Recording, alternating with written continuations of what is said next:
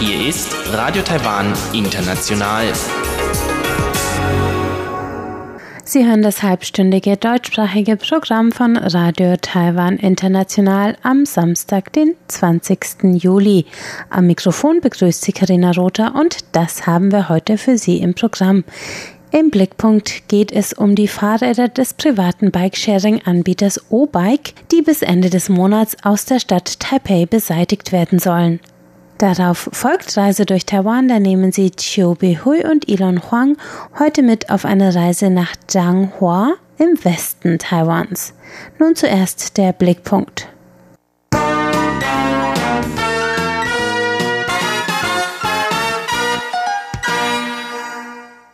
Wer schon einmal in Taipei unterwegs war, dem sind sicher die städtischen Leihfahrräder aufgefallen, die in freundlichem Orange vor jeder Metrostation in Taipei und Neu-Taipei sowie an diversen anderen Standpunkten überall in der Stadt zu finden sind. Seit ihrer flächendeckenden Einführung in Taipei im Jahr 2012 hat sich das städtische Bikesharing-Modell auch nach Taoyuan, Hsinchu, Zhanghua, Taichung und Miaoli an Taiwans Westküste ausgebreitet.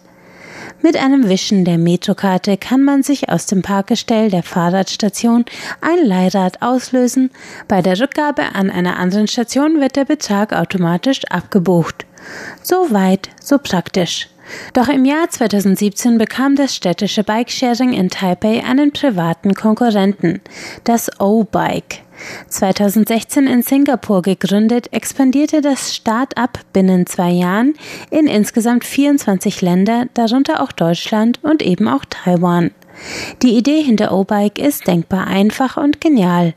Das Fahrrad kommt ohne Leihstation zum Andocken aus und kann von angemeldeten Nutzern des Dienstes via App überall elektronisch aufgeschlossen werden.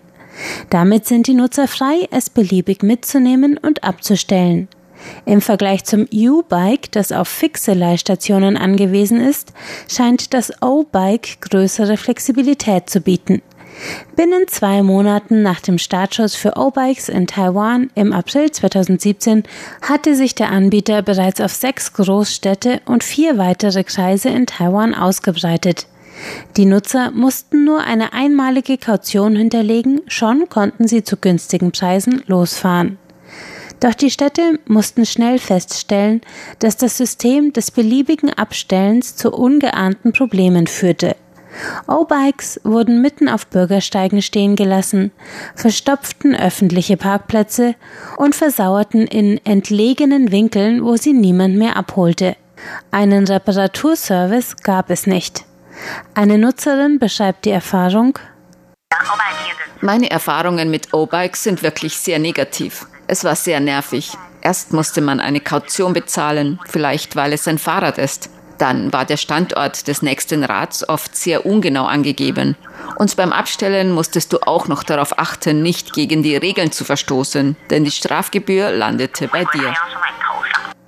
Die Regeln, von denen diese Frau spricht, wurden von den Stadtregierungen in Reaktion auf die verstreuten Fahrräder aufgestellt und waren von Stadt zu Stadt verschieden. In Taipei war zum Beispiel nur das Parken in Fahrradständern erlaubt, welches in Neu-Taipei wiederum für O-Bikes verboten war. Die schlechte Qualität und der fehlende Reparaturservice machten die privaten Leihfahrräder schnell zu Einwegfahrzeugen. Als die Firma O-Bike Asia in Singapur dann 2018 Insolvenz anmeldete, waren die Städte mit tausenden überall verstreuten Schrotträdern auf sich allein gestellt. Im Falle Taipeis waren es 8000 ausgegebene Räder, die nun sichergestellt, gelagert und recycelt werden mussten. Am 11. Juli, fast ein Jahr nach dem Insolvenzantrag, haben Taipeis Verkehrsbehörden offiziell angekündigt, dass bis Ende Juli der Abtransport aller Fahrräder abgeschlossen sein soll. Mit Hilfe der Polizei und einer Bürgerhotline hat die Stadt bereits 7000 der 8000 Räder zu einer Sammelstelle gebracht, wo sie zerlegt und als Wertstoffe verkauft werden sollen. Umgerechnet rund 2 Millionen Euro hat die Stadt laut eines Zeitungsberichts von Taiwan Hot für die Verwaltung und Verwertung der Fahrräder aufgewendet. Eine Summe, die sie künftig von dem insolventen Anbieter einholen möchte.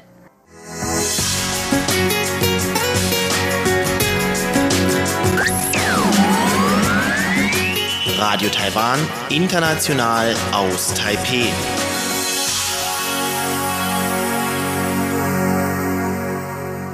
Jetzt nehmen Sie Elon Huang und Chiu Bihui mit auf eine ganz besondere Reise, denn es geht nicht nur nach Zhanghua in West-Taiwan, sondern auch in die Vergangenheit und zwar die Vergangenheit von Elon Huangs Familie.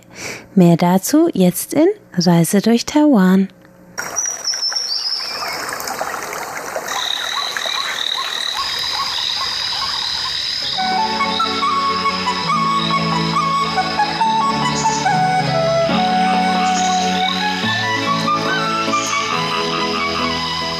Radio Taiwan International. Reise durch Taiwan. Herzlich willkommen, liebe Hörerinnen und Hörer, zu unserer Sendung Reise durch Taiwan. Am Mikrofon begrüßen Sie Ilon Huang und Chobi Hui. Ilon Huang wird uns heute die Stadt Zhanghua vorstellen. Zhanghua liegt in Mitte-Taiwan. Genau. Oder kannst du uns ein bisschen näher bringen, wo Zhanghua überhaupt liegt oder wie groß die Bevölkerungszahl mhm. dort ist? Zhanghua liegt, wie du gerade sagtest, in Zentral-Taiwan oder Mitte Taiwan und zwar noch etwa eine halbe Stunde südlich von Taichung entfernt und ziemlich nah auch schon an der Westküste. Und die Bevölkerungszahl liegt bei der Stadt selber etwa bei 235.000. Und für den ganzen County, also Zhanghua County, sind es etwa 1,3 Millionen. Und ich hatte einen ganz bestimmten Grund, warum ich diesmal dort in Zhanghua war. Ich war schon früher öfter mal in Zhanghua, aber diesmal bin ich ganz speziell dort aus einem Grund hingefahren. Und zwar, mein Vater hat dort gelebt, bis er zehn Jahre alt war und mein Großvater war dort Polizist in Zhanghua. Und zwar fünf Jahre lang noch während der japanischen Zeit und dann nochmal etwa fünf Jahre während der schon äh, dann äh, Zeit der Republik China, also als dann eben nach dem Zweiten Weltkrieg Taiwan an die Republik China übergeben wurde oder übergegangen ist. Und dann hat mein Großvater auch dort noch bis 1950 Polizist gemacht in Zhanghua. Das heißt, er war etwa zehn Jahre Polizist. Und ich wollte ein bisschen auf den Spuren sozusagen meines Vaters und meines Großvaters dort spazieren und äh, ein bisschen sehen, wo sie gewohnt haben, weil es gibt ja noch ein paar Gebäude, an die mein Vater zum Beispiel noch Erinnerungen hatte oder die noch stehen aus dieser alten Zeit. Also diese Gebäude, diese Ställe sind noch zu sehen, noch zu finden. Genau, teilweise. Auf, den, auf ein ganz bestimmtes Gebäude komme ich gleich noch zu sprechen. Aber angefangen, ich muss sagen, ich habe diese Reise in zwei Abschnitten gemacht, weil beim ersten Teil war meine Schwiegereltern auch mit dabei und mein Sohn und meine Frau. Und den konnte ich nicht ganz so viel zumuten, die ganze Zeit alles äh, Geschichtliche mitzumachen. Deshalb habe ich dann einen Teil der Reise mit ihnen gemacht und dann bin ich später nochmal hingegangen und habe mir den Rest selber angesehen. Aber angefangen habe ich diese Reise sozusagen in Yuanlin und zwar in einer alten japanischen Polizeistation. Und den Hinweis auf diese alte japanische Polizeistation habe ich von dem Reisebericht von Daniel Rathjen, der vor einigen Monaten äh, hier bei uns auch im, im Reiseprogramm interviewt wurde. Und er hat dort eben von dieser Polizeistation, die er selber auch zufällig entdeckt hat in Yunlin, erzählt. Und die wollte ich mir natürlich dann unbedingt anschauen. Und das war nicht Zhanghua, sondern das ist dann noch etwas außerhalb von Zhanghua. Yunlin ist eine Stadt, liegt noch ungefähr 20 hm, Minuten außerhalb von Zhanghua Stadt. Und ist diese Polizeistation jetzt unter Denkmalschutz? Genau. Und zwar ist das nicht nur einfach ein Denkmalschutz, sondern es ist ein Museum. Also einmal von außen sieht es eben aus wie dieses alte japanische Haus also das heißt im japanischen Baustil genau. mit viel Holz Richtig. und Papiertüre. Genau. Das war eben eine Polizeistation und nicht nur eine Station, sondern wie das damals oft üblich war, war das gleichzeitig auch ein Wohnhaus für ein oder zwei Polizeifamilien. Und ich habe das Bild meinem Vater gezeigt und mein Vater hat gesagt, das war ungefähr auch so wie die Polizeistation, in der er als kleines Kind gelebt hat. Das heißt auch im japanischen Stil, auch mit einer anderen Familie oft zusammen, mit einer anderen Polizeifamilie und auch japanischer Stil von der Inneneinrichtung mit Tatami und so weiter. Sie hatten keine Stühle, sondern sie haben auf japanische Weise auf dem Boden gesessen und, und am Tisch gegessen, aber eben während sie auf dem Boden gesessen haben. Und so sah eben auch diese Station in Yönlin aus. Die Station in Yönlin hat halt nicht nur dieses Gebäude da gehabt, sondern innen drin waren sehr viele alte Andenken an die alte Polizeizeit, also sowohl aus der japanischen Zeit als auch aus der dann Zeit während der Republik China schon, aber eben ja aus den 50er und 60er Jahren. Und diese also, Stücke sind eben von alten Sammlern zur Verfügung gestellt worden oder Leute, die das eben besessen haben. Das heißt, das handelt sich hier um ein Polizeimuseum. Genau, richtig. Da sind zum Beispiel Waffen drin gewesen, Uniformen, Bilder und so weiter. Auch eine alte Sirene, eine ganz spezielle Sirene und zwar, mit der man Alarm gegeben hat, wenn Luftangriff erfolgt ist. Und zwar, mein Großvater hat so eine Sirene auch benutzen müssen, wie mein Vater mir erzählt hat. Und zwar, da komme ich gleich nochmal zu sprechen, äh, in Zhanghua auf dem Baguashan musste er draufsteigen während des Krieges, um zu gucken, ob sich amerikanische Kampfflieger oder Bomber der Stadt nähern. Und wenn er amerikanische Flieger gesehen hat, hat er eben diese Sirene betätigt und dann wurde der Alarm ausgelost über der ganzen Stadt.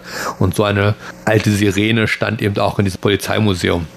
Ja, in diesem Zusammenhang eine Anmerkung von mir. Also Taiwan war 50 Jahre lang japanische Kolonie mhm. gewesen und während der Kolonialzeit und vor allen Dingen ganz am Ende der, des Zweiten Weltkriegs kamen die amerikanische Flugjäger sehr oft nach Taiwan, um hier bombardieren. Mhm. Und daher ist äh, wo Taiwan damals sehr viel von diesem zerstört. Genau, ja, also in Changhua, da hat mein Vater auch mehrere Erlebnisse, dass im Changhua bombardiert wurde und angegriffen wurde auch als mein Vater zu Ende des Zweiten Weltkriegs zur Sicherheit auf den Bauernhof seiner Mutter, also meiner Großmutter, geschickt wurde mit der Familie, weil man dachte, da ist man sicherer auf dem Lande, wurde er auch einmal angegriffen oder die Familie dort auf dem Bauernhof von, von amerikanischen Jägern angegriffen, die eben tatsächlich mit ihren Flugzeugen den individuellen Bauernhof angegriffen haben. Das war dann eben nicht so weit mit der Sicherheit, aber eben Gott sei Dank ist dabei keiner umgekommen. Ja. Oder wir kommen wieder zurück zu Zhanghua und beziehungsweise wir sind ja immer noch in Yönin, in diesem Polizeimuseum. Und nachdem wir uns da so ein bisschen das angeguckt haben und so weiter, ist dann eben auch der Verantwortliche für dieses Museum gekommen. Und dem habe ich meine Geschichte erzählt und so weiter. Und er war eben so begeistert darüber, dass ich in Verbindung zu dieser alten Polizei in Zhanghua oder Yönlin habe hatte sich eben lange mit mir unterhalten. Die haben viele Fotos gemacht dort und dann hat er sich nicht leben lassen und mich oder beziehungsweise unsere Familie dann nach Zhanghua geführt. Und zwar er ist selber mit dem Auto nach Zhanghua gefahren wir sind ihm hinterher. Und zwar hat er uns dann zu einem alten Polizeigebäude geführt und zwar zur Polizeistation für Zhanghua County. Und dieses Gebäude ist noch aus der japanischen Zeit. Das wurde schon in der japanischen Zeit gebaut, diente dort schon als Polizeistation und dient bis heute eben auch als, als Polizeistation. Und in dieser Polizeistation war dann auch ein Bild, ein großes Gruppenbild aus dem November 1945, was ungefähr so den, die Übergabe der japanischen Polizei an die taiwanische oder an die chinesische Polizei dann gab. Und auf dem Bild waren dann eben so 50 Polizisten verschiedener Ränge eben gezeigt. Und in diesem Bild habe ich dann eben auch meinen Großvater gesehen. Oh, das und, ist schön. Ja. Und da hast du äh, von diesem Bild noch äh, abgebildet. Genau, ja. ja ich hab, einmal habe ich das Bild natürlich einen Abzug davon gemacht. Das war eben da in dieser Station ziemlich groß aufgehängt und ich konnte das dann ganz gut fotografieren. Und dann habe ich mich eben selbst noch vor diese Station gestellt und habe mich an der gleichen Stelle dann fotografieren lassen. Oh, das ja, ist also, wirklich toll. Ja, das war schon ein sehr nettes Gefühl. Ja. Gut, dann war es aber so ein bisschen auch mit diesem ersten Abschnitt der Geschichte, weil meine Schwiegereltern und meine Frau wurden ein bisschen ungeduldig, weil es ging auch auf die Mittagszeit zu und dann haben Man wir das erst bisschen mal, Hunger. Genau, dann haben wir das erstmal mit diesen geschichtlichen gelassen, auch obwohl dieser Polizeivorsteher oder der Vorsteher von dem Polizeimuseum mir erzählt hat, dass in der Nähe dieser Polizeistation eine alte Trainingshalle aus japanischen Zeiten existieren sollte in der japanische Polizisten damals trainiert haben, zum Beispiel Kendo und so weiter. Und das hat mich daran erinnert, dass mein Vater mir das oft erzählt hat, dass er seinen Vater, also meinen Großvater, beim Training in so einer Trainingshalle in Changhua gesehen hat. Und das habe ich mir gedacht, das wollte ich mir unbedingt anschauen, aber in dem Augenblick ging das nicht, weil wir erstmal mit der Familie essen wollten. da sind wir dann also auf den naheliegenden Bagua Shan, also Bagua Berg. Der liegt mitten in Changhua Stadt. Und der ist nicht nur geschichtlich interessant, sondern eben auch für Touristen einfach schön. Man kann dort hochspazieren, äh, sich die Landschaft anschauen. Man hat einen super Blick über Zhanghua Stadt. Gibt natürlich auch dort einige Restaurants und schönes zu essen und so weiter, was wir natürlich auch gemacht haben. Und das heutige Wahrzeichen dieses Berges ist eine riesige Buddha-Statue. Also das ist ein Buddha-Tempel oder ein buddhistischer Tempel und eine riesige Buddha-Statue, die 1961 erbaut wurde. Und ich bin kein Buddhist oder Buddhismus-Fachmann, aber sie soll den schwarzen Sakyamuni zeigen. Ja, also das sagt mir auch nicht viel. Allerdings, ich kann mich wirklich an diese Bagua Buddha Statue erinnern ich war eigentlich wahrscheinlich in meinem Leben nur einmal dort gewesen, als ich gerade fünf oder sechs Jahre alt mhm. war. Und ich kann eigentlich mich an so ein Bild, ein Foto erinnern. Die ganze Familie von mir, also mein Vater, Mutter, ähm, ältere Bruder und ältere Schwester und ich waren da und wir haben ein sehr schönes Foto gehabt und das war eigentlich meine einzige Erinnerung ja. an die Stadt Zhanghua. Aber abgesehen von Zhanghua Stadt kann ich mich natürlich auch an Lugang erinnern. Ich war schon zweimal dort gewesen oder so. Eine sehr schöne kleine Kulturstadt. Mhm, kleine Hafenstadt ne? mhm. äh, in der Nähe von Zhanghua City und zwar Lugang gehört dann zu Zhanghua County mit. Jetzt sind wir aber auf dem Baguashan und bei dieser diese Buddha-Statue ist eben auch ein beliebtes Ausflugsziel.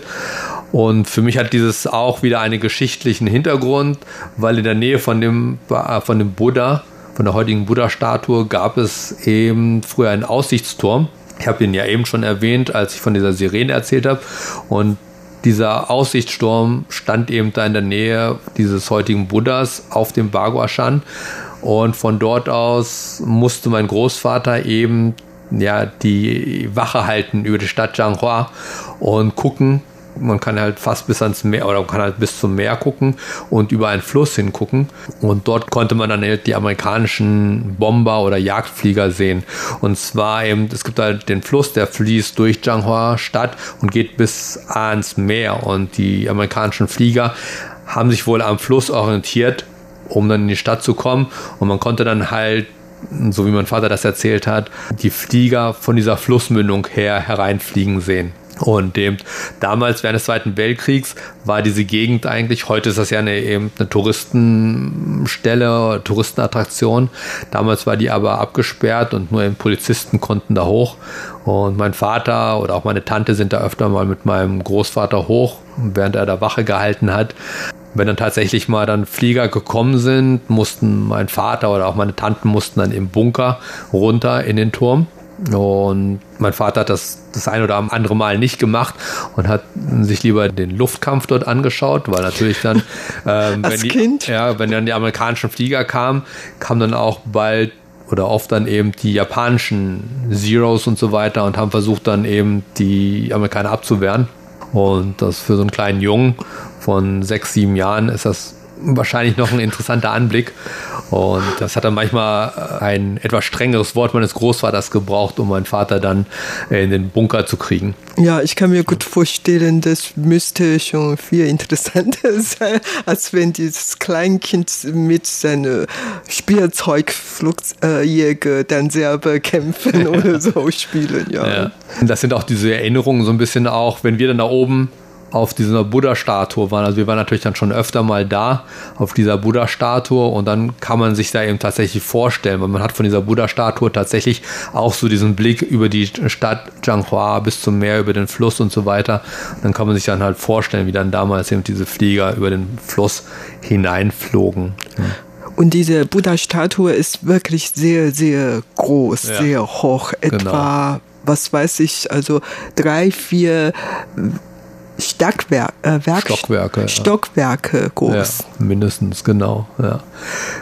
Ja, das war dann eben so dieser erste Abschnitt des Besuches, weil dann hatten wir Mittagessen. Wir haben dann noch mit so auf dem Berg stehen da auch noch so zwei, drei Flugzeuge aus ganz alten Zeiten, in die man reinklettern kann und so weiter. Das haben wir dann auch noch gemacht mit meinem Sohn. Und das hat ihm bestimmt Spaß gemacht. Genau, das war mit der Höhepunkt an diesem Ausflug. ja, und dann sind wir aber auch schon wieder zurück nach Hause, erstmal nach Yuanlin, um dann die Schwiegereltern abzuliefern. Und ich bin dann aber später wieder nach Zhanghua alleine gefahren mit dem Zug. Wie gesagt, weil ich mir die vorher erwähnte Trainingshalle mal anschauen wollte. Und ich bin dann halt mit dem Zug nach Zhanghua, zum Zhanghua Bahnhof gefahren und man kann dann tatsächlich vom Zhanghua Bahnhof sehr angenehm durch Zhanghua City eben wandern, spazieren oder sich das angucken. Und zwar einmal, es gibt viele Sachen in Fuß Marsch-Entfernung vom Bahnhof. Das heißt, man kann viel mit zu Fuß erreichen. Aber gleich beim Bahnhof gibt es auch diese U-Bike-Station. Das heißt eben diese Mietfahrräder. Das ist sehr, sehr angenehm. Und dann kann man sich eben da mit dem Fahrrad auch die Stadt anschauen. Aber ich bin dann halt zu Fuß umhergelaufen da und habe eben diese Halle gesucht und auf dem Weg zur Halle, ich habe dann halt nachgeschaut, wo die sein könnte. Und die war dann tatsächlich am Fuße des Bagua Bergs, wo wir eben schon drüber und uns drüber unterhalten haben. Habe mich dann dort zu Fuß dorthin gemacht. Auf dem Weg dorthin gibt es auch noch einige Sachen zu sehen in Zhanghua, zum Beispiel den alten Konfuzius-Tempel aus dem Jahre 1700 noch irgendwas. Oh, schon ein der, einer der ältesten Tempel, genau. Konfuzius-Tempels. Und neben dem Konfuzius-Tempel ist dann auch noch mal ein altes japanisches Gebäude und das war früher ein Kindergarten.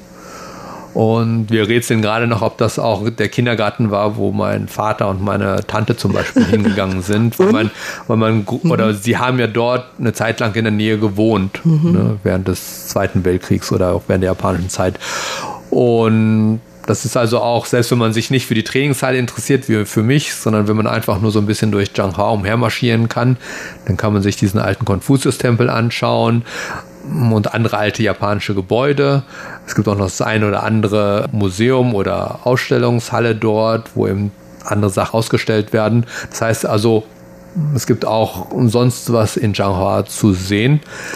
Und sie sind alle gut erhalten? Genau, mhm. ja. Also man ich glaube, das ist jetzt viel so in Taiwan. Viele alte Gebäude werden jetzt wieder restauriert. Also es gab auch in der Nähe von der Polizeistation, die ich ja vorhin erwähnt habe, so ein altes, anderes altes Gebäude, in dem gerade gearbeitet wurde, dass es wieder so hergerichtet wurde.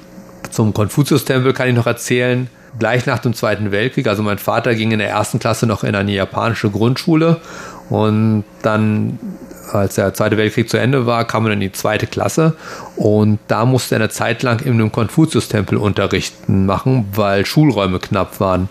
Und deshalb hat er seine, die zweite Klasse seiner Grundschulzeit in einem Konfuzius-Tempel verbracht, jedenfalls teilweise davon, was ich ja auch ganz nett finde, weil der Konfuzius gilt ja eben sozusagen als der erste oder der größte Lehrer in der chinesischen und taiwanischen Kultur. Und das ist schon ganz nett, wenn man so vielleicht so ja, von Konfuzius inspiriert wird beim Unterricht. Ich weiß nicht, ob das so Zweitklässler so mitkriegen, aber. Wird man dadurch auch schlau? Vielleicht, ne? Gleich nebenan ist ja auch der, der Altar für den Konfuzius. Dann kann man gleich, wenn man in der Pause, wenn man gerade was im Unterricht nicht wusste, kann man vielleicht in der Pause gleich mal zum Altar laufen und zwei, drei Weihrauchstäbchen abbrennen. Vielleicht hilft das dann im Unterricht. Aber das ist eigentlich schon in Taiwan ganz gewöhnlich. Also in viele Konfuzius-Tempel wurde früher auch immer Unterricht gegeben, sodass die Kinder auch dort äh, zur Schule gehen, bevor in Taiwan richtige Schule mhm. entstanden wurde, war. Genau. Also tatsächlich bei diesem Konfuzius-Tempel in Zhanghua gab es früher extra Schulräume. Ne? Die gibt es heute nicht mehr. Aber da gab es tatsächlich richtige Schulräume. Ich habe mir dann also den Tempel noch angeschaut und dann bin ich weiter eben zum Bagua Shan gespaziert und habe dann tatsächlich diese Trainingshalle gefunden, die aus der japanischen Zeit stammt. Und die ist auch inzwischen restauriert worden und sieht also sehr, sehr nett aus. Und kann man die dann besuchen? Genau, die kann man inzwischen besichtigen. Ich habe mit, den, mit einer der Mitarbeiterinnen dort gesprochen. Sie wissen noch nicht hundertprozentig, wie sie das, wie sie diese Halle nutzen. Also im Augenblick ist sie einfach nur öffentlich zugänglich.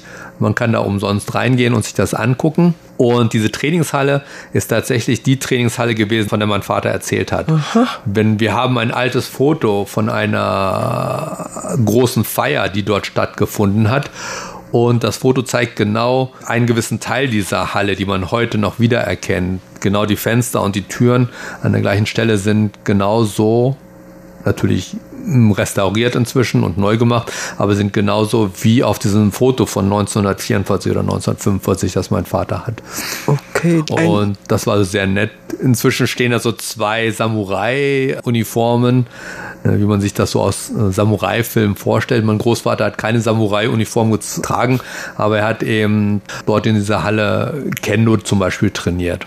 Das war sehr, sehr interessant, das zu sehen noch ein paar mehr Hintergrundinformationen zu dieser Trainingshalle. Heutzutage wird die Ude Dien genannt. Das ist Ude Dien sind solche alten japanischen Trainingshallen, die es nicht nur in Zhanghua noch gibt, sondern es gibt noch die ein oder andere in anderen Städten. Viele sind zerstört worden damals, aber einige stehen auch heute noch. Dieser in Zhanghua wurde 1930 fertiggestellt und nach dem Zweiten Weltkrieg, als die Japaner eben Taiwan verlassen haben, wurde diese Trainingshalle, also diese Ude Dien, zu einem Märtyrerschrein, der dann eben an, ja, an Opfer des Zweiten Weltkriegs oder auch des Bürgerkriegs ähm, erinnert haben. Inzwischen ist es ein historisches Gebäude, das man besichtigen kann, wobei die Betreiber, wie ich das erwähnt habe, noch nicht so ganz sicher sind, wie sie das aufziehen wollen, ob sie da zum Beispiel Seminare auch noch drin abhalten wollen und so weiter oder ob sie Klassen da drin abhalten wollen und so weiter. Das ist denen noch nicht so ganz klar. Was interessant war, dieses Gebäude an sich war für mich eben persönlich schon interessant, aber wenn sich jemand für alte Geschichte oder äh, Architektur interessiert, ist das eben auch sehr, sehr schön, das zu sehen. Also es ist wirklich ein sehr schönes Gebäude. Interessant, dann gleich daneben, nicht mal fünf Minuten zu Fuß, gibt es ein anderes Museum, was so ein bisschen auch die zwiespältige Geschichte Taiwans äh, widerspiegelt. Und zwar eben diese Halle, die ich gerade beschrieben habe, ist ja eine japanische Halle, die eben auf die japanische Kultur hinweist und so weiter. Aber gleich daneben gibt es ein anderes Museum, das heißt 1895 Baguashan Anti-Japaner Märtyrer-Museum. Es handelt sich dabei um einen alten Luftschutzbunker oder Schutzkeller Dort sind lauter Bilder und Dokumente und so weiter, die an den Widerstand der Taiwaner damals gegen die Japaner im Jahr 1895 erinnert. Und zwar 1895 wurde halt Taiwan an Japan übergeben, nachdem China einen Krieg gegen Japan verloren hatte.